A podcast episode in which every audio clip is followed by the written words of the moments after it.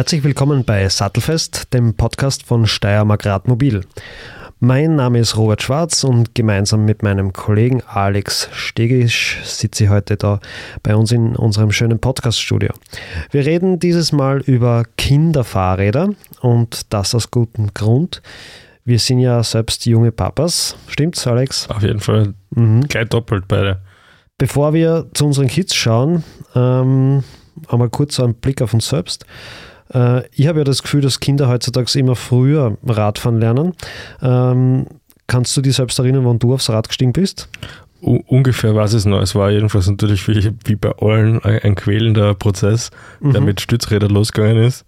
Dann kann ich mich auch noch erinnern, dass ich eine Zeit lang mit einem Stützrad gefahren bin.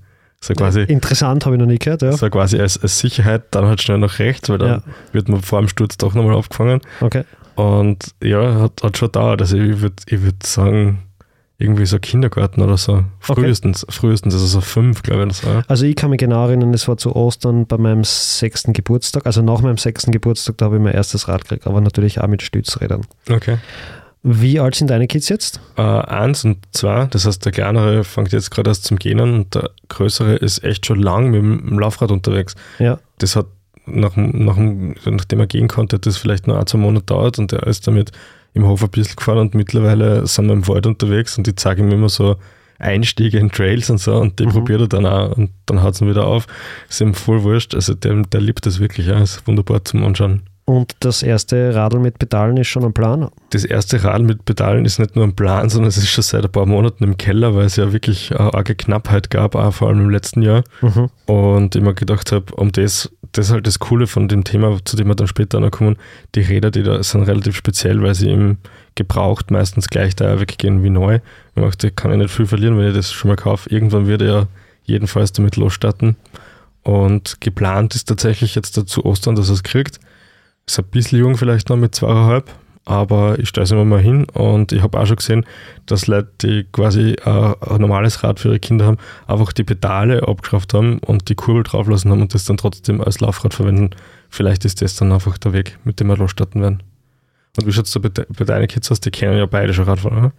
Ja, wie du weißt, sind meine Kinder ja schon ein bisschen älter, sieben und fünf. Ähm, die fahren beide schon seit ihrem ja, dritten, vierten Lebensjahr.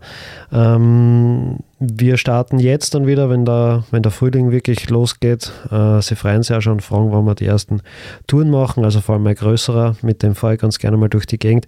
Im Alltag ist es bei uns aber eher nicht so das Thema, weil wenn es jetzt um den Schulweg oder den Weg zum Kindergarten geht, dann bevorzugen sie eher ihren Scooter, also den Roller, weil es einfach so von, von der Sicherheit her und vom Straßenverkehr dann doch angenehmer ist. Mhm. Ähm, Wenn es jetzt um Kinderräder geht, was bist du für ein Typ? Neurad oder gebraucht?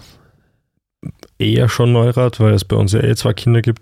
Das heißt, äh, da die Jüngere kriegt dann natürlich immer die gebrauchten Sachen. Mhm. Aber ähm, das Laufrad, das wir jetzt in Verwendung haben für den Älteren, ist auch gebrauchtes, weil es einfach gar kein neues gegeben hat zu dem Zeitpunkt.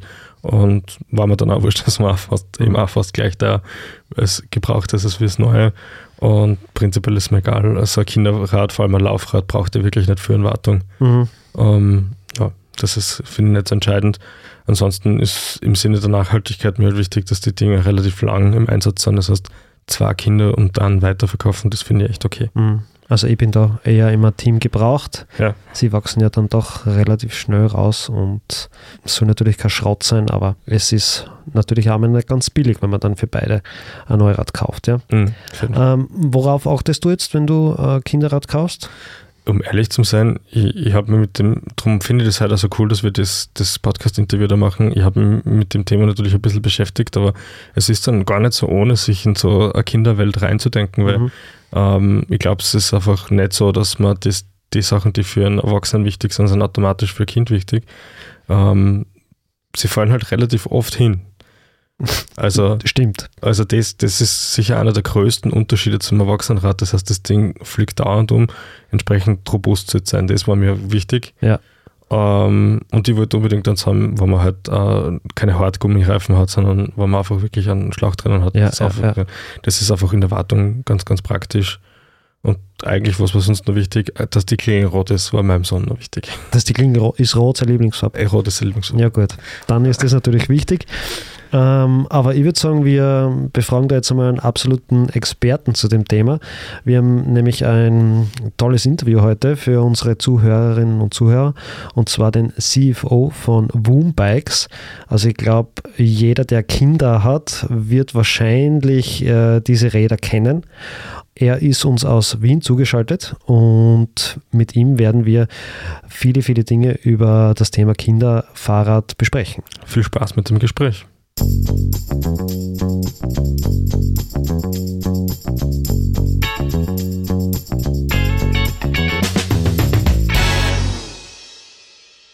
Wir haben uns jetzt zusammengesetzt mit Paul Fattinger, äh, seit kurzem oder seit einiger Zeit mittlerweile CFO von Woombikes. Ähm, Paul, vielen Dank fürs Kommen. Freut mich. Äh, und wie gesagt, wir starten gleich direkt los ins Gespräch. Wir haben einige Fragen mitgebracht. Super, ich freue mich schon. Okay, ähm, WUM hat 2013 in einer Wiener Garage, also wirklich als ein klassisches Startup, eigentlich losgelegt. Mittlerweile seid ihr in über 30 Ländern aktiv. Was ist euer Erfolgsrezept? Ähm, das Erfolgsrezept ist das beste Kinderfahrrad relativ einfach. Ja? Und wir haben, wir haben in den letzten Monaten viel darüber nachgedacht, ähm, weil wir auch einfach durch viel Veränderung gehen und sich viele neue Leute ins Unternehmen gekommen sind, unter anderem ich, die zwei Gründer sich zurückgezogen haben, haben wir uns überlegt, was ist es eigentlich sozusagen, was ist die Secret Sauce und warum und wie können wir auch in Zukunft so erfolgreich sein und im Zentrum steht einfach das beste Kinderfahrrad. Ja? Das Leichte, das können wir darüber reden, was ich glaube, äh, da werden wir eh noch darüber reden, was wichtig ist beim Kinderrad, aber äh, das ist das beste Radl, mit dem die Kinder am schnellsten Fahrrad fahren lernen lernen, wo die Eltern ein großes Vertrauen haben, dass die Kinder das tun und dass sie sicher sind und dann Spaß haben werden und einfach schöne Momente gemeinsam erleben. Und das ist der, der, der Geheimnis zum Erfolg. Ja. Dass da ganz viel dahinter steckt an Entwicklungsarbeit, an dass man die Fahrräder überhaupt bekommt, dass man es vermarkten muss, ist klar, aber im Kern steht das Fahrrad. Mhm. Warum, warum gerade Kinder- und Jugendfahrräder? Du, die, die Geschichte von, Entschuldigung, unseren beiden Gründern, Christian und Markus, war, als sie 2013, also mittlerweile ist auch schon einige Jährchen her, ähm, jetzt haben wir bald zehn Jahres Jubiläum, beide äh, auch Kinder hatten, damals in diesem so ein Jungfahrradalter. Und der Christian, der also auch Designer war und ist, äh, hat geschaut, äh, was es für Radeln gibt und hat eigentlich am Markt keine gescheiten gefunden. Ja, und hat dann irgendwann den Markus und die beiden haben sich gekannt, äh, also noch äh, so über die Arbeit, gesagt, so, eigentlich würde ich gerne Kinderfahrräder machen. Und der, der Markus war genauso radelnarisch, die waren beide radelnarisch und gesagt, das ist eigentlich eine super Idee und haben halt angefangen, auf irgendwelche Designs von Christian und dann haben sie irgendwo Rahmen herbekommen. Der Christian hat ja vorher auch schon in der Fahrradindustrie gearbeitet gehabt, der hatte also Connections und dann haben sie mal 1000 Rahmen gekriegt und haben die wirklich zusammengeschraubt in der Garage. Und, und ich glaube, das Erfolgsgeheimnis war dann, dass relativ schnell draufgekommen sind, dass wenn sie da jetzt weiterschrauben, dass das nichts wird. Ja, und haben sie recht schnell einen, ersten Mitarbeiter gesucht, der dann mit ihnen geschraubt hat oder für sie geschraubt hat und sie sich um den Rest gekümmert haben. Und das ist, glaube ich, auch ihr, so jetzt über das Fahrrad hinaus unternehmerische Erfolgsgeheimnis gewesen, dass die beiden immer irrsinnig gut waren, ein, zwei, drei Schritte vorauszudenken und auch zu verstehen, was kann ich, was kann ich nicht und, und wen hole ich mir dazu, äh, um dieses Unternehmen zu bauen und groß zu machen. Ja. Mittlerweile hat sich die Produktion ja wahrscheinlich relativ stark verändert. Was, was ist denn die besondere Herausforderung bei der Herstellung von Kinderrad? Also zu normalen Zeiten ich will das jetzt nicht runterspielen, gibt es also eigentlich keine wahnsinnig große Herausforderung. Ja, das ist ein, ein Aluminiumrahmen wie ganz viele andere Räder auch. Ja, der gehört geschweißt, aber das machen auch alle anderen Räder. Ich glaube, es ist, eigentlich ist es sehr schwierig. Das, das Schwierigste fast an unseren Rädern sind die ganz kleinen Speichenräder. Man will es nicht glauben. Ja? Also die kleinsten, die 12 Zoll äh, äh, Radeln, die schön mit Speichen zu machen, da findet es auch gar nicht so viel am Markt. Nur gibt es einen Grund, weil die Maschinen, die diese, die diese, die Laufräder machen, ja, mhm. ähm, die bei 12 Zoll, da wird es eng. Ja, da spinnen es oft darum. Das wäre jetzt vielleicht technisch das Schwierigste. Im Moment äh, mit all den Krisen, die wir in den letzten 24 Monaten erlebt haben und auch le leider in den letzten äh, Wochen wieder eine neue, noch viel tragischere dazugekommen ist, ist natürlich die Supply Chain das große Thema. Also wie kriegst du die, die Waren ja, ja, und Komponenten alle zum richtigen Zeit und richtigen Ort, damit es zusammenbaut werden und dann zu uns kommen, beziehungsweise zum Kunden kommen letztlich. Ja. Okay, ähm, du hast vorher schon gesagt, ihr habt das beste Produkt was Kinderräder betrifft, aber worauf muss man denn achten? Was macht denn das beste Produkt aus, wenn man ein Kinderfahrrad kaufen möchte? Du, also Kinder, unseres ist einmal sehr leicht. Ja, also es ist teilweise bis zu 40 Prozent leichter äh, als, als, ähm, als andere Kinderfahrräder. Und das Leichte ist natürlich, wenn du das, weißt du, ein Kilo macht ja viel aus. Ne? Ich habt beide auch Kinder, wie ich vorher fahren durfte, ich auch. Also meine sind äh, sieben, in einer Woche sechs und, und drei. Und wenn der hat, was ist der, der Sechsjähriger 20 Kilo, ob das Radl jetzt fünf oder sechs Kilo hat, das macht relativ schon einen riesen Unterschied. Dann ist auch die Frage natürlich, wo der Schwerpunkt ist, ist der relativ tief, dann fällt es schwieriger um, ja, und auch das Kind fällt schwieriger um. Und dann ist viel Ergonomie. Also 80 Prozent der Teile an unserem Fahrrad sind ja von uns designt und für uns gebaut. Ja, das kannst du erst, wenn du auch eine gewisse Größe hast. Das ist auch die Logik darin, warum wir sagen, wir wollen auch weiter wachsen, weil weiter wachsen heißt, wir können in Formkosten und, und Formen investieren, die kleinere Hersteller gar nicht machen können. Ja, unsere Griffe sind unsere Griffe, unsere Vorbauten sind unsere Vorbauten, unsere Lenker sind unsere Lenker, unsere Kurbeln sind unsere Kurbeln, unsere Pedale sind unsere Pedale. Also die Schaltung nicht, ja, das sind SRAM bei uns, das wisst ihr eh. Also da, da hört es dann irgendwann aus, muss es vielleicht nicht aufhören. Also wer weiß, wo wir in zehn Jahren stehen. Aber 80 Prozent sind sozusagen Kids designt. Ja und in den neun Jahren auch Kinderfahrrad-Design-Erfahrung gibt es mittlerweile auch in den, in den ganzen Designprogrammen haben wir Kindercomputermodelle. Also wir können einen Fünfjährigen digital aufs Rad setzen und verstehen die Ergonomie. Das war auch das, was der Christian immer gemacht hat. Der hat gesagt, Kinderräder bisher vor zehn Jahren waren eigentlich Erwachsenenfahrräder, die es runtergeschrumpft haben. Ja? Und er sagt immer, hier ist irgendein Praktikant gesessen bei Cube ja, und hat ein Kinderfahrrad machen müssen als erstes. Ja? Das war nicht das Geilste, was die bei Cube machen, ist das 10.000, 15.000 Euro Carbon-Mega-Rennrad. Ja? Aber bei uns wollen die Leute, das Geiste, was wir machen, sind Kinderfahrräder. Ja? Das ist unser Fokus. Kinderfahrräder, Kinderfahrräder, Kinderfahrräder, nichts anderes. Und ich glaube, das macht dann auch den Unterschied. Da denkst du über andere Dinge nach. Also am Anfang hat er auch gesagt, Griffbreiten zum Beispiel. Wir kommen jetzt bald mit einem neuen Lenker der so dünn wird am Ende, dass wir mit den Griffbreiten oder den Griffdicken viel besser variieren können, ja, weil das Rumgreifen natürlich total wichtig ist für Kinder. Also einfach äh, der Kid in mind, ja, immer. Ähm, Think like a kid, act like a pro. Ja? Das ist einer unserer internen Mottos, auch wie wir entwickeln. Ja, also wir, wollen uns wirklich in die Kinder reinversetzen und dann einfach ein professionelles, cooles Produkt machen. Sorry, das war jetzt eine lange Antwort und ihr seht, da habe ich viel, ja, viel da Enthusiasmus dahinter. Ja. ja. das merkt man auf jeden Fall, aber da gibt es nichts zu entschuldigen. Ähm, dann mache ich jetzt mal weiter. Äh, der Alex und ich, wir leben ja beide in Graz. Wenn wir dort zumindest ein bisschen mit offenen Augen durch die Stadt spazieren, dann fällt uns auf jeden Fall die Dichte an Woombikes äh, sehr stark auf. Die sind wirklich sehr, sehr weit verbreitet. Warum glaubst du eigentlich, greifen Eltern in erster Linie zu euren Rädern? Geht es um schon um Qualität, geht es um Design? Ist es einfach ein Boom, ist es ein Trend oder zieht es auch bei sehr vielen Leuten, dass es äh, ein Unternehmen mit sehr stark österreichischem Bezug ist? Also ich glaube, ich mein, man darf Österreich jetzt nicht als sozusagen als Maßstab nehmen für das, was WUM auch in anderen Ländern sein kann ja, in Zukunft. Wobei man, meine Schwester lebt in München. Äh, wenn du in München durch bestimmte Gebiete gehst, dann schaut es ähnlich aus wie in Wien oder in Graz mittlerweile. Mhm. Also das ist schon gewaltig, was sich da tut. Ähm, wir, wir fragen unsere Kunden ganz genau, warum sie uns kaufen oder nicht kaufen. Ja? Und eines der wichtigsten Dinge ist eben, dass es das richtige Fahrrad für Kinder ist, dass Kinder schnell Fahrrad fahren, dass das Fahrrad sicher ist, ja, dass das Design gefällt auch den Eltern, ja.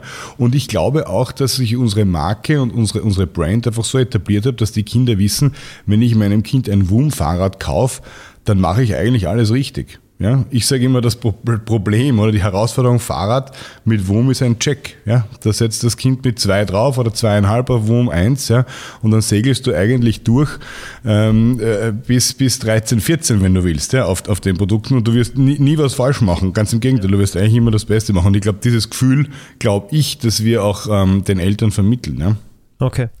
Du hast vorher gesagt, mm, in früheren Zeiten, wie es WUM noch nicht gegeben hat zum Beispiel, ähm, waren Kinderfahrräder vielleicht eher mal ein bisschen so das Stiefkind von Herstellern. Mm, du hast gemeint, ähm, einfach Erwachsenenräder nur ein bisschen geschrumpft. Glaubst du jetzt nicht von Herstellerseite, sondern von Elternseite, hat sich der Anspruch an Kinderräder in den letzten, sagen wir mal, 10, 20, vielleicht 30 Jahren verändert? Also ja, ich meine, ich glaube, ihr habt ja auch beide gesagt, ihr habt beide selber Kinder, ich auch und ihr wart auch also schon ein paar Jahrzehnte zurück, ja, aber ich glaube, ihr wisst auch, welche Produkte es gegeben hat in unserer Zeit und das ist ja nicht nur fürs Fahrrad, das gilt ja für alles. Ich glaube, der Thema, das Fokus aufs Kind und was fürs Kind alles gemacht wird und so, ob das jetzt Kinderwagen sind und schaut euch andere auch Marken an in dem Kinderspace, ja, ob das jetzt Stocke ist mit den Stühlen, ja, da gibt es einfach viel mehr Fokus drauf auf, auf das Thema. Ähm, es gibt spannenderweise noch ganz viele, finde ich, Bereiche, wo man die noch nicht so gut ausgeleuchtet sind. Ja, da kann man wahrscheinlich auch noch hin. Aber ja, ich glaube, der Fokus auf generell Kindersachen und natürlich auch das Thema Bewegung und draußen sein und Erleben. Also ich glaube, das Fahrrad äh, hat ja mehr als jetzt nur ist ein, ein Radl. Ja. Also für uns ist das ein Fahrrad und ein Fortbewegungsmittel, für mich zum Beispiel ein, ein, Sportmittel.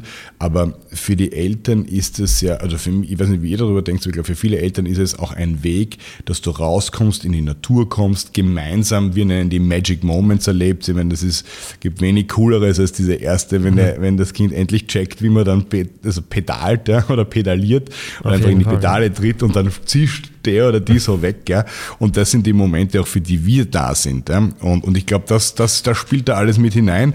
Und, und da denken wir vielleicht auch selber zurück, wie man Fahrradfahren gelernt hat. Ja? Bei mir war das übrigens furchtbar. Ich glaube, ich war erst sechs, als ich das gecheckt habe. Ja? Also meine Eltern haben mich lang die Gasse runterschieben müssen.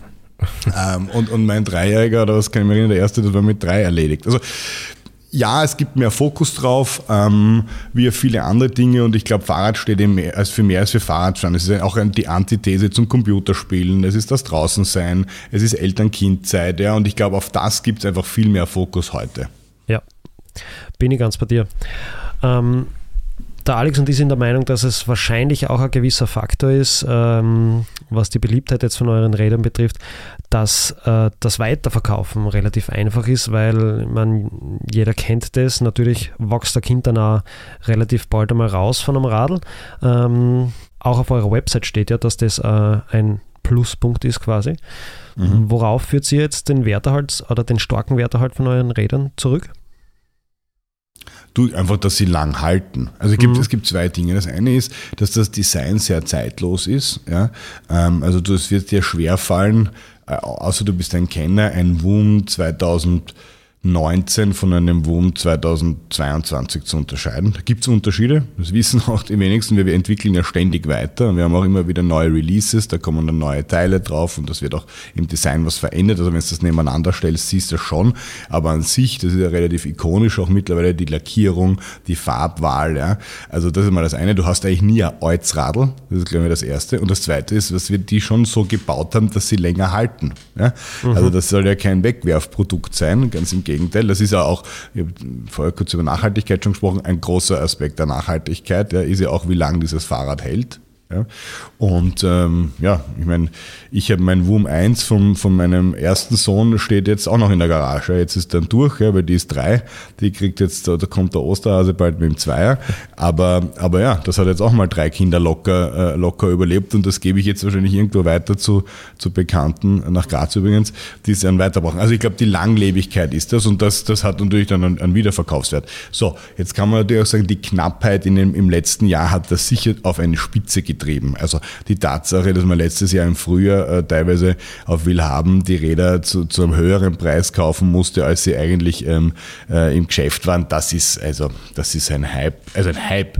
Das ist einfach Knappheit. Ja. Da war Corona Gerne, im, im, im Vollding, da hat es keine Radeln gegeben nirgends.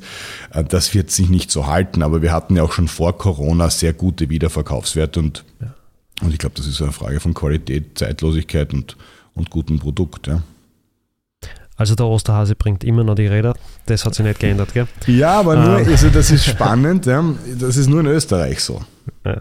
Also in, in allen anderen, auch europäischen Ländern, ist es, ähm, ist es einfach der Sommer und sind es Geburtstage. Ja. Wir haben Stichwort äh, Corona, man kommt einfach nicht drum herum, eh schon kurz angeschnitten. Wir kommen dann auch gleich noch äh, näher dazu. Den aktuellen Fahrradboom, wie erklärst du dir den eigentlich? Ist es nur die Pandemie, weil man zwischendurch einfach in anderen Freizeitaktivitäten so stark eingeschränkt äh, war oder, oder was steckt da dahinter deiner Meinung nach? Ich glaube, da kommen viele Dinge jetzt zusammen, nicht? Also das eine ist, ähm, ist sicher das Thema Elektrofahrrad, ja, und, und dass du über das Elektrofahrrad auch, auch ganz neue Kunden wieder zum Fahrradfahren bringst, ja ähm, ich weiß nicht, also meine Eltern, die jetzt Mitte 60 sind, die machen auf einmal irgendwelche 30, 40 Kilometer Touren rund um Graz, ja, und fahren also irgendwo rauf, da werden sie ihren Lebtag nicht raufgefahren, ja, auch, also, ja, äh, weil es das Elektrofahrrad gibt, ja, und dann, dann ist natürlich Corona und die Tatsache, dass das Thema Freizeit viel wichtiger geworden ist oder du mehr hattest draußen sein musst, also ich glaube, das war sicher so. Ja, ich weiß nicht, wie es euch gegangen ist, aber ich habe in Corona-Zeiten auch wieder mehr gesportelt und bin mehr raus. Ähm, und also ich glaube, und generell haben wir einen Trend Richtung Outdoor. Ja, das ist ja auch Skitouren. Ja, das sind ja ganz viele, wenn ich, diese Outdoor-Geschichten, die einfach in den letzten, nicht nur zwei Jahren, sondern ich würde eher sagen, das sind die letzten fünf Jahre plus sich schon entwickelt haben und immer stärker werden. Und ich glaube, da, da kommt alles zusammen und das zieht natürlich die Kinder mit, ja. Ähm, auf eurer Website liest man ja, ähm, dass ihr eure Produkte international fertigen lasst, sehr stark auch im südostasiatischen Raum. Mhm. Ähm, aus eigener Erfahrung, wir haben es vorher schon kurz anklingen lassen, wissen wir, dass eure Räder in den letzten eineinhalb bis zwei Jahren oft relativ schwer zu bekommen waren. Wie schwer hat euch die Pandemie jetzt eigentlich getroffen in, in euren ganzen Prozessen und Abläufen? Also, ähm, sie trifft uns nach wie vor. Mhm. Ähm, die ganze Fahrradindustrie leidet immer noch unter wahnsinnig hohen ähm, Lead Times, wie man so schon sagt, oder die Zeit von der Bestellung bis ähm, zu dem Zeitpunkt, wo, du, wo, ein Produkt dann für dich verfügbar ist, ist irrsinnig lang. Äh, das ist vor allem bei Komponenten so. Da geht es um Bremsen, um Sättel, um Schaltungen und die sind teilweise mehrere Jahre. Also wenn du, wenn ich, wir bestellen teilweise schon für 25 Komponenten. Ja? uns mal vorstellen. Also wir müssen jetzt für 25 denken, was wir in 25 für Fahrräder verkaufen, in welchen Größen, um dazu die Schaltungen zu kaufen. Ne? Also da eigentlich, da, da hängt es sich ja aus. Ja, das, das, das checkt ja keiner mehr. Ähm, und das hat uns getroffen. Es hat uns stückzahlenmäßig am Ende weniger getroffen, als wir dachten und auch als es andere getroffen hat. Ich glaube, da haben, hat unser Team einfach einen sehr guten Job gemacht, auch immer schon mehr zu bestellen und, und wirklich dran zu bleiben. Und wir haben auch einfach, muss ich sagen, tolle Lieferanten, die uns auch, die uns auch einfach die Stange gehalten haben. Aber es ist, es ändert sich jeden Tag. Und das ist nach wie vor so. Ja. Also Kollegen, die sind tagtäglich daran, dran, sich zu bemühen, dass die richtigen Komponenten bei den richtigen Assemblern sind und zusammengeschraubt werden können. Das ist also ein, das hat sich massiv ausgewirkt. Und für uns war es ja Wachstum. Meine, wir haben letztes Jahr im Herbst das 500.000. Wohnbike verkauft. Ja. Und wir werden wahrscheinlich äh, die zwölf Monate danach noch einmal so viel Fahrräder verkaufen fast. Ja, das müsst ihr euch vorstellen. Also sieben Jahre gehen dann auf ein Jahr. Ja. Und, und das musst du auch einmal prozessual vorstellen. Also was wir früher, was wir im dritten Jahr in einem Jahr verkauft haben, verkaufen wir jetzt in einem Monat. Ja? Und das Ganze ist natürlich eine irrsinnige unternehmerische Herausforderung ja, für alles. Und Corona dann on top, ja, wo dann einfach kein Container so kommt, wie er kommt. Ja? Äh, die Lieferanten nicht zu liefern, wie viel liefern sollen, das, das ist dann irgendwie so ein bisschen Perfect Storm. Also äh, das Thema Supply Chain ist unsere Top Priority nach wie vor. Mhm, ja? Das ist eine große Herausforderung. Ja, also alles, was du jetzt sagst, mir wundert es nicht. Wir sind ja natürlich von Steiermark Radmobil aus äh, mit sehr vielen Händlern und Leuten aus der, aus der Bike-Szene in Kontakt und wir hören eigentlich von jedem das Gleiche. Ja. Also äh, mir ist jetzt in den letzten eineinhalb Jahren niemand untergekommen, der gesagt hat, na, ist alles easy. Ähm, es geht auch allen Herstellern so, ja. Das ist ja, immer, ja. ja. Aber also gefühlsmäßig für mich als Konsument hat sich zumindest jetzt wieder ein bisschen was verändert. Hast du auch, das Gefühl, dass sich die Situation mit der Produktion, mit den Lieferketten und der Verfügbarkeit mittlerweile zumindest ein bisschen gebessert hat? Im Nein, es hat sich, ja, es hat sich sicher, vielleicht? Ja, es hat sich sicher verbessert. Ähm, wir sehen in manchen Märkten auch schon Rückgänge. Wir sind ja auch in den USA sehr stark vertreten, das ist unser zweitstärkster Markt. Dort spüren wir schon ein bisschen, wie der Corona-Hype abebbt. Ja, das, äh, das ist in Europa überhaupt noch nicht so, da ist die Nachfrage nach wie vor sehr stark. Wir sind auch viel besser verfügbar, auch wenn ihr jetzt auf der Homepage noch teilweise seht, dass wir sozusagen nicht verfügbar sind. Das ist deshalb, weil wir so viele Wartelistenkunden haben und wir wenn wir Fahrräder bekommen, zuerst an unsere Wartelistenkunden äh, E-Mails versenden und schauen, dass die die Fahrräder bekommen und wir haben dann gewisse Zeit, also das Fahrrad dann zu bestellen. Deswegen sind wir sehr oft ausverkauft online, verkaufen ja. aber die Fahrräder auch und, und den, den Händlern äh, bringen wir sie auch. Also es ist besser als letztes Jahr. Es ist nach wie vor angespannt, sagen wir so. Mhm. Aber es wird besser. Ostern sollte gesichert sein für die meisten. Ja, das ist uns ein, ein großes Anliegen. So, für alle Kinder, die zuhören, gute Nachrichten. Ja, ja, ich habe schon Ende letzten Jahres zugeschlagen, in weiser Voraussicht, obwohl ja, das haben viele gemacht. Das, ja. also, das, das, hat uns ja fast schon ein bisschen auch Sorge bereitet. Ja. Ich habe gesagt, hoffentlich kaufen die Leute auch noch zum nächstes Jahr zu Ostern, ja. weil auch alle meine Freunde gesagt haben, ich habe schon im Sommer gekauft ja, für Nach, Ostern. Nicht, ja. Der Nachteil allerdings, mittlerweile hat sich die Lieblingsfarbe vom Kind geändert. Da muss, uh. jetzt, da muss jetzt durch. Ähm, ja. Stichwort Kind vielleicht auch, das passt ganz gut. Ähm, ähm, bei, man, man, merkt im Vergleich zu den letzten 10, 20 Jahren, fangen Kinder immer, immer früher zum Radfahren an. Mhm. Äh, auch bei meinem eigenen Kind, was so mit 12 Monaten hat er gehen können, mit 14 Monaten war er dann am, am Laufrad unterwegs. Liegt es an, an diesen Laufrädern? Ja, also die Laufräder waren schon, und wenn du dann also zurückdenkst, das war ja auch damals so ein bisschen das Revolutionäre auch an WUM und da war ja, das war ja nicht nur das, das Fahrrad, sondern das war die ganze Idee dahinter und das ist ja nach wie vor so, ja. Uns geht's ja nicht um das eine Radl, sondern uns geht es ja um die Entwicklung des Kindes zum Fahrradfahren hin. Ja, und die beginnt mit dem Laufrad und das Balance Bike, ja, also wie es auf Englisch heißt, ist eben, lernt eben die Balance und das ist halt äh, das Treten leichter zum Lernen als die Balance. Und wir sind ja, also ich bin mit Stützrädern groß geworden, ihr wahrscheinlich auch. Ja, ja. Und das ist halt eigentlich total kontraproduktiv, ja, weil das ist mit dem Balance halten, wenn, äh, wenn du immer gewohnt hast, dass du eher vom Dreiradler sitzt oder vom Stü äh, oder Stützräder hast, nicht so gut wie, wie, wie das das mit dem, mit dem Laufrad vorher. Ja? Und das funktioniert einfach. Ja? Das ist mhm. sicher mhm. ein Teil davon. Jetzt, jetzt, das hast du uns schon ein bisschen was vorweggenommen. Zu Ostern ist es bei mir jetzt so weit, der, Ältere wird, wird zweieinhalb. Er wechselt also vom Laufrad dann aufs in, in weise Voraussicht gekaufte Zweiermodell. Das heißt, ich glaube, ja. das passt ganz gut. Ähm, man findet bei euch im Webshop ja wirklich alle möglichen Accessoires rund um Räder egal ob Schutzbleche oder Pumpen oder Schlösser. Aber eben diese besagten Stützräder findet man nicht. Das ist ein Relikt aus unserer Jugend sozusagen. Das ist ein Relikt aus unserer Jugend, ja. Und da, wird man auch das, nicht finden. Okay, und der Switch vom, vom Laufrad aufs tatsächliche pedalierende Fahrrad wird also ganz gut gelingen, glaubst du? Ja, der wird gut gelingen, wirst sehen der wird gelingen. Das Treten, das ist ein bisschen die Frage mit dem Alter, ja, zweieinhalb, also äh, meistens sieht man so mit drei, ja, wo das einfach mhm. auch funktioniert, dann diese Bewegung. Es ist sicher nicht schlecht, irgendwo mal auch einen, einen Dreiradler zu benutzen, damit diese, diese sozusagen die Kurbelbewegung irgendwo mhm. mal Ja, ich habe einen Traktor gekauft, ja. Ja, das ist super. Traktor ist eh klasse, ja. Und dann lernt er das Treten und dann geht das wahnsinnig schnell, ja. Ich meine, der Robert wird es wissen, ja, wenn du sieben ja, ja, also, hast. Ja, also. Ich wollte wollt mir eh gerade einklinken, weil ich kann mich noch super erinnern, ich glaube, der mein Sohn, der war dreieinhalb, vier oder so. Ich weiß es jetzt nicht mehr ganz genau, aber man hat halt so sein eigenes Bild im Kopf, wie man selbst äh, Radfahren gelernt hat. Und bei mir war es natürlich auch früher so mit den Stützrädern und ich glaube, ich war auch erst sechs.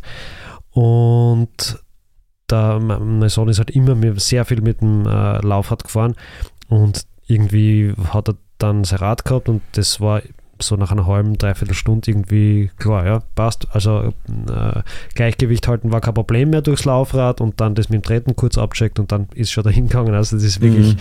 sehr, sehr flott gegangen. Das ist schon cool, ja. Und jetzt zum Sicherheitsaspekt vielleicht ganz kurz, wenn Sie das, das Treten dann irgendwann lernen, was ist aus deiner Sicht der gute Zeitpunkt, wo Sie dann vom Innenhof äh, durch guten Gewissens auf die Straße wechseln können?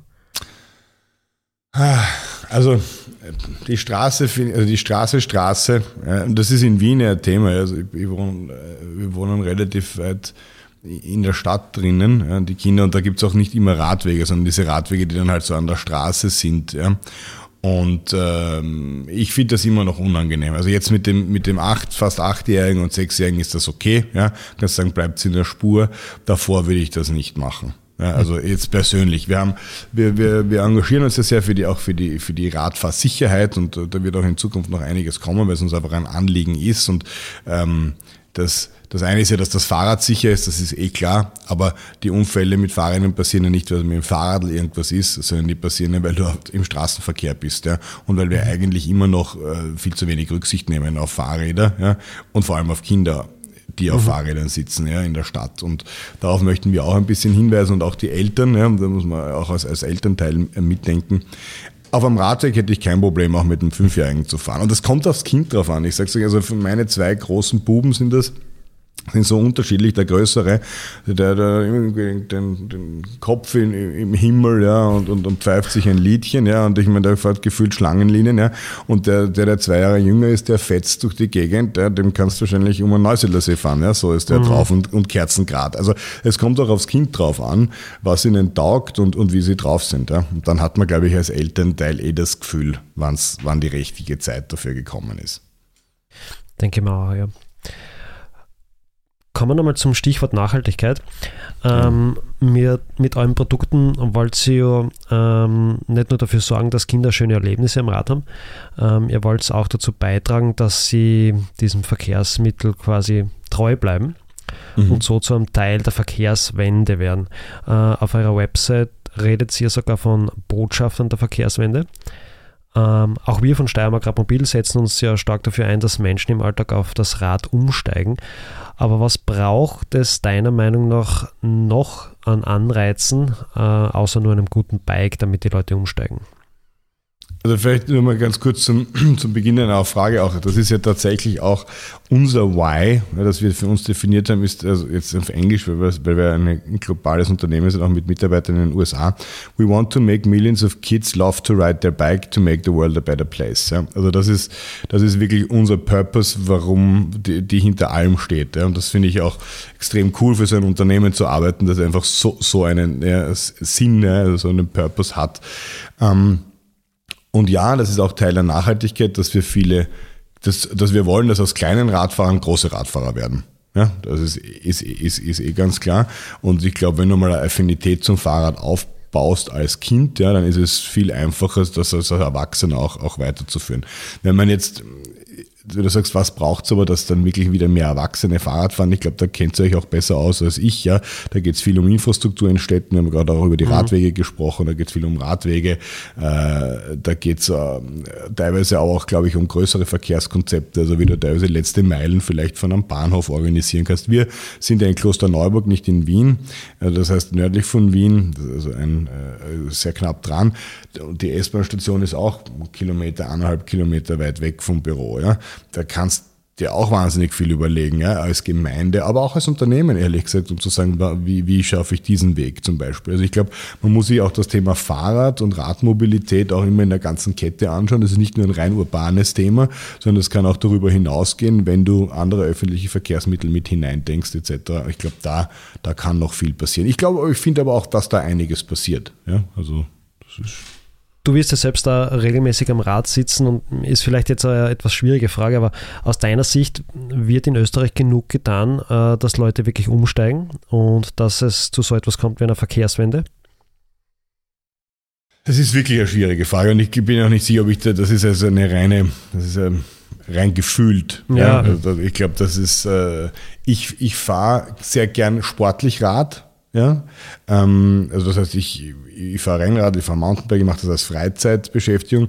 WUM liegt jetzt wunderschön an der Donau, das heißt, da kannst du auch am Fahrradweg, auf dem, wo ich eh immer Rennradl fahre, auch in die Arbeit fahren, was super ist. Das sind neun Kilometer oder neuneinhalb Kilometer von mir. Das mache ich gern. Ich fahre persönlich total ungern in der Stadt Fahrrad. Ja, ich habe mir einmal schwer verletzt beim in der Stadt Fahrradfahren, das war zwar mit einem Stadtrennrad, aber bin in die Schienen gekommen, habe mir das, das Bein gebrochen. Ähm, und mir ist das unangenehm persönlich. So, jetzt kann ich sagen, das ist aber auch schon länger her. Äh, das spricht auch viel dazu, dafür, glaube ich, dass noch nicht genug getan wird, in der Fahrrad, äh, um in der Stadt auch Fahrrad zu fahren. Ich glaube, da kann man schon noch mehr machen, aber es gibt halt auch mehr Fahrrad, äh, mehr Verkehrsteilnehmer als nur Radfahrer, ja. Und ich glaube, da sind wir noch, da haben wir noch keinen, kein gutes Konzept überall gefunden, ja, im, im, gleichen Maße, dass wir das alles ordentlich ja, ähm, ja. zusammenspielen lassen. Also wir reden ja auch, auch oft drüber, so intern und äh, dass Leute nicht umsteigen oder lieber mit den Öffis fahren oder mit dem Auto sogar, äh, liegt ja oft nicht daran, dass sie faul sind, sondern es geht schon sehr stark um den Sicherheitsaspekt, gerade wie du auch ansprichst in der Stadt natürlich, ja. Ja, also du, wenn du keinen Fahr also gerade in Wien finde ich, wenn du keinen Radweg hast, finde ja. ich's, äh, fühle ich mich persönlich nicht wohl. Ja, ja. Ähm, ist in Graz natürlich das Gleiche. Ja. ja. Wenn, also gerade im Frühverkehr und so, ja, aber in Graz, ich bin in Anritz aufgewachsen, ich bin immer keine Jahre in die Schule gegangen, ich bin immer mit dem Radl in die Schule gefahren, ja, das war ja. super, ja, das war perfekt, der Radlweg dort, den hat es ja immer schon gegeben. Genau, genau. Ähm, und, und, das war klasse, so bei den letzten Metern waren auch auf der der, der Körnerstraße, die waren auch nie klasse, weil da war, ja. waren auch immer Autos und Straßenbahnen. Ne, ja, natürlich, gerade in der Früh dann. Ist ja, gerade in der Früh, das ist ja immer, das mal zu Stoßzeiten. Und zum Beispiel, wenn es quer durch Wien muss, ist auch nicht, also ist auch noch nicht super. Ja? Ich glaube, da gibt es äh, schon noch den einen oder anderen Radlweg, den man, den man machen kann. Ja? Mhm. mhm. Ähm, das Thema Nachhaltigkeit und Corporate Social Responsibility scheint bei euch ähm, generell ja sehr ein wichtiges Thema zu sein. Kannst du uns da vielleicht noch etwas mehr von euren Zielen und Projekten erzählen? Ja, also das Thema war, war uns ja immer schon wichtig und war den Gründern auch immer schon wichtig. Und das hat mehrere Facetten. Das eine ist natürlich, dass Radfahren an sich ja etwas ist, das haben wir jetzt eh schon geredet, äh, das jetzt nachhaltig ist und wenn du mehr Kinder zum Fahrradfahren bringst und dann an Erwachsene, dann wird das sicher auch äh, dem Klimawandel helfen. Aber es ging uns natürlich auch darum, ein nachhaltiges Produkt zu machen. Ja. Eine, ein Teil davon haben wir auch schon drüber gesprochen, ist, dass die Langlebigkeit, also je länger so ein Fahrrad im Umlauf ist, desto besser. Ja, dann muss es nicht nochmal produziert werden. Das andere sind natürlich auch, gibt Themen wie Arbeitsbedingungen, äh, Code of Conduct, was machen deine Lieferanten. Ja. Wenn man in Südostasien und Asien produziert, dann hat man natürlich immer auch, äh, da muss man da besonders drauf schauen, ja, dass das nicht, äh, dass das unter Arbeitsbedingungen passiert, die unseren Werten entspricht ja, und, und, und einfach den, auch den Menschenwerten entspricht. Da sind wir auch sehr dahinter. Aber ich kann mich erinnern, es war auch schon der Christian früher immer, der dort hingeflogen ist und sich alles angeschaut hat.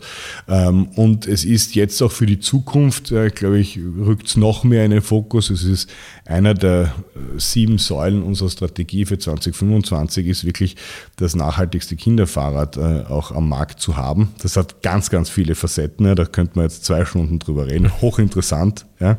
Ähm, weil, weil wir auch äh, weil wir das wollen, ja, to make the world a better place, aber weil wir auch wissen, dass unsere Kunden das wollen. Und ich glaube, dass das mit jeder älteren Generation, die wir jetzt sehen, sehr schnell noch ein viel, viel größeres Thema sein wird, zum Glück. Ja, weil ich glaube, dass die nächste Elterngeneration äh, schon viel digitaler, und ich meine damit jetzt 1.0, ja, darüber nachdenken wird, was sie einkaufen. Ja, also ist das nachhaltig, ja oder nein? Und ich glaube, da gibt es relativ klare Antworten. Da musst du als, auch unter, als Unternehmen auch sehr klare Antworten darauf haben. Mhm. Und das ist in der Industrie, gerade was die, was die Erzeugung betrifft, noch gar nicht so einfach. Ja? Also das ist, da ist die Fahrradindustrie an sich auch sicher hinten. Und da möchten wir aber auch dazu beitragen, dass, sie, dass äh, die Industrie auch aufholt ja, auf andere Industrien. Okay. Ja, schon langsam kommen wir in die Zielgerade von unserem Gespräch mit dir. Ähm, in knapp zehn Jahren Unternehmensgeschichte von WUM was würdest du sagen, waren bis jetzt eure absoluten Highlights?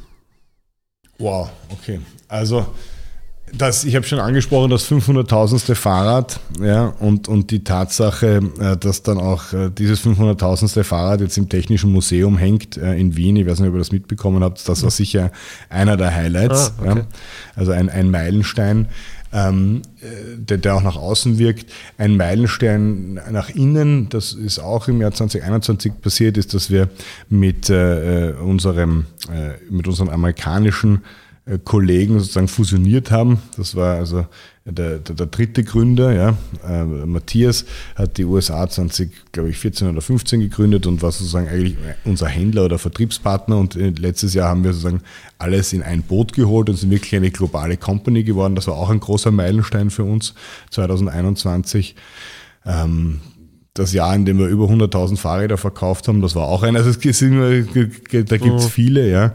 Ähm, kannst auch von Produkten sprechen, aber ich glaube, das 500.000. Fahrrad und das One Woom, wie wir es nennen, also ein Woom zu sein, ist, sind kürzlich sicher Meilensteine gewesen, die, die groß waren. Und dann gibt's, ich glaube, wenn du Christian und Markus fragst, die ja wirklich von Anfang an das gemacht haben, ich glaube, die können dir da noch viele nennen. Ja? Also mhm, von, der, von, mhm. von der Halle 14, wo sie begonnen haben, in ein echtes Büro zu ziehen, ja, oder überhaupt einmal von ihrer Garage in ein Büro zu ziehen dann von dem Büro nach Klosterneuburg. Also da gibt so viele Sprünge da drinnen, wenn du so schnell wächst die sich bei äh, die so von, von den beiden sicher noch authentischer und, und viel mehr äh, rüberkommen würden. Ne? Mhm. Und wo geht die Reise noch hin, wenn du in die Zukunft blickst? Ähm, ja, das ist eine gute Frage. Wir haben äh, doch, glaube ich, recht ambitionierte Ziele, äh, weil wir glauben, dass wir mit unseren Produkten noch in vielen Ländern ähm, Erfolg haben können. Da gibt es auch viele Kinder, die gerne ein gutes äh, Kinderfahrrad äh, hätten.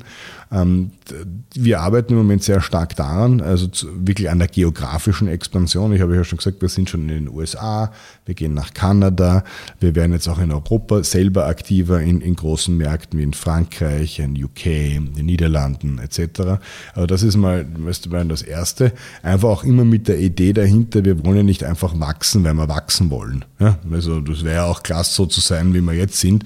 Aber Wachstum ermöglicht uns einfach auch noch das nächste Kinderfahrrad zu entwickeln. Und es wird auch in diesem Jahr, sozusagen stay tuned, wird auch noch eine Innovation auf den Markt kommen, äh, was Kinderfahrräder betrifft. Und solche Dinge kriegst du nur dann auf den Markt, wenn du eine gewisse Größe hast und das einfach schaffst, auch diese Innovation zu finanzieren. Und das ist unser Anreiz. Also wenn mhm. du das beste Kinderfahrrad machen willst, ja, dann musst du dich immer weiterentwickeln und, und, und, und auch in, sozusagen in die Produktentwicklung investieren. Und das geht natürlich auch über, über Scale und über Größe. Ja.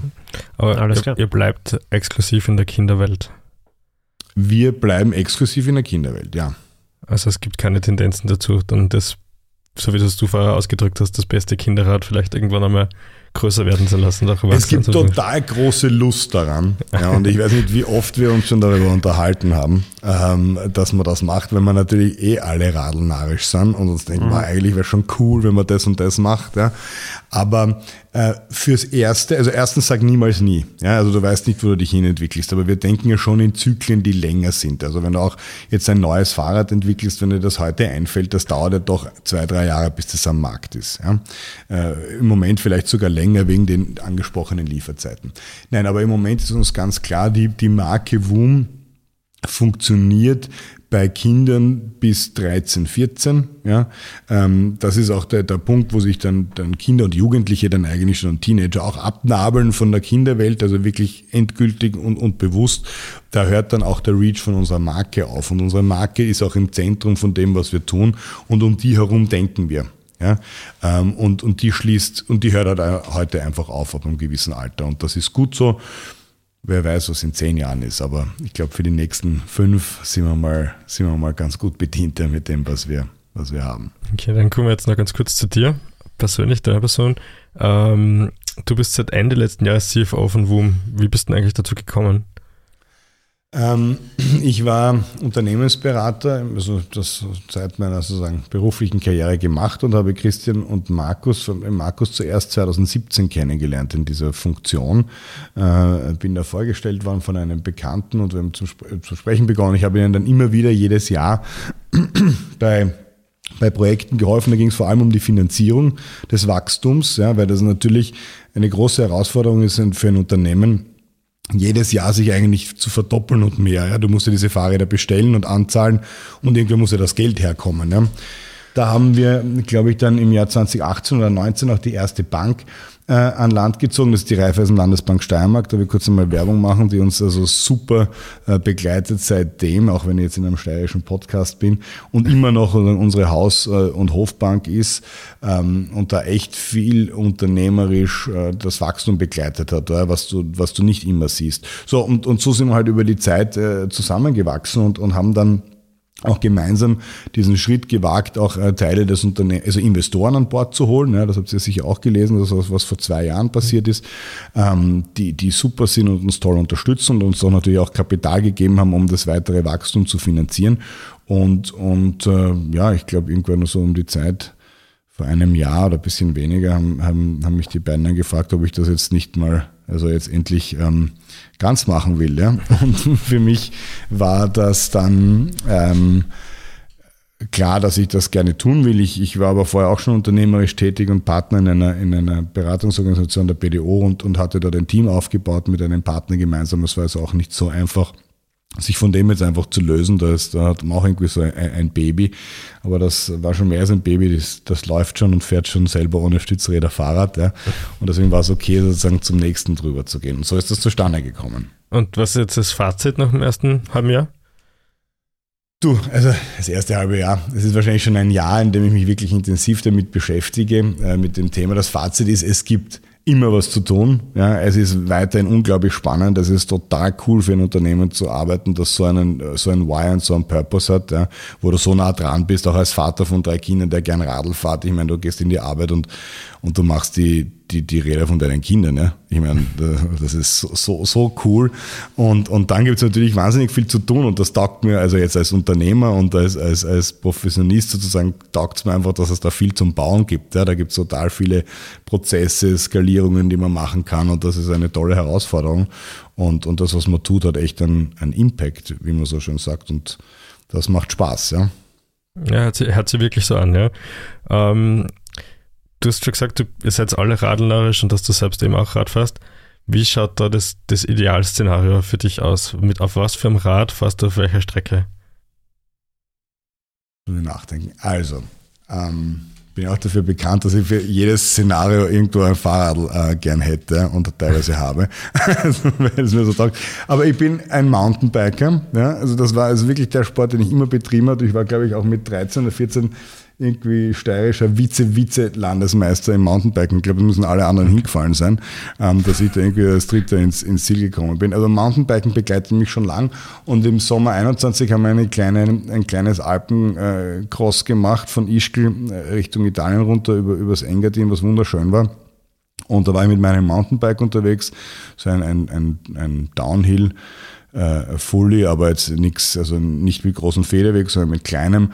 Und da von dem einen Pass dort oben von 2,5 runter auf 1000 Höhenmeter, einfach 1500 Meter runterknallen, von, von Geröllhalden über, über ähm, Schotterwege. Und ich glaube, auf einem Schotterweg hatte ich sogar auf Strava dann einen King of Mountain oder ähm, äh, beim Bergabfahren, was mir noch nie in meinem, also beim Bergauffahren wird es mir nie passieren. Ich glaube, es ging, geht eh nur beim Bergabfahren. Aber das ist mir noch nie passiert. Da war ich in so einem High. Das ist einfach so, so wahnsinnig geil gegangen darunter. Also das ist es, ja. Hört sich ja sehr cool an, ja. ja und ja. bist als gebürtiger Grazer bist auch noch hier in deiner Steiermark unterwegs? Ja, ja, also in, in der, also in, in, rund um Graz herum. Also wenn ich ähm, nächstes Wochenende auch wieder mit den Kindern sozusagen die Großeltern besuchen gehe und wir sind im Norden von Graz, also gerade die ganze, also Richtung Radek und Schöckel-Gegend, ja, das war auch so mhm. meine, meine Jugend ja, zum, zum, zum Mountainbiken und das mache ich immer noch gern. Okay. Letzte Frage zum Schluss. Ihr habt mit Paddle Your Planet ja auch einen eigenen Podcast. Wie läuft's? Ähm, ja, das ist eine Herausforderung. Also ich habe großen Respekt vor euch ja, und, und, und, und der Aufgabe. Da ist, da ist schon echt mehr dahinter, als man als, als Zuhörer dann oft glaubt. Ja. Ähm, da gibt's wahnsinnig viele Ideen, auch wie man das weiterentwickeln kann. Das werden wir auch machen, wir wollen das Medium nutzen, aber wie, wie, eh, ja, wie ihr wisst, ist eine Herausforderung und das müssen wir dann auch ordentlich und gescheit machen. Ja, mhm. aber, aber es macht Spaß, die, die wir bis jetzt gemacht haben, haben Spaß gemacht. Ja, das Wichtigste. Ja, super, dann bedanke ich mich recht herzlich fürs Gespräch und für deine Zeit. Danke. Ja, ja. danke euch. Also super, dass es endlich geklappt hat. Sorry auch für die paar Verschiebungen, die dann Krankheits- und Urlaubs- und ich weiß nicht, was bedingt alle passiert sind. Ja. Aber ich bin froh, dass wir das geschafft haben.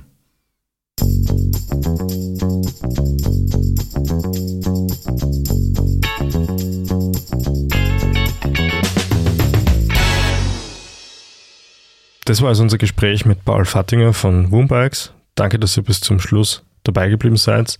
Wenn ihr Anregungen habt, dann kommt doch bitte auf unsere Website, schaut auf unseren Social Media Kanälen vorbei und meldet euch bei uns.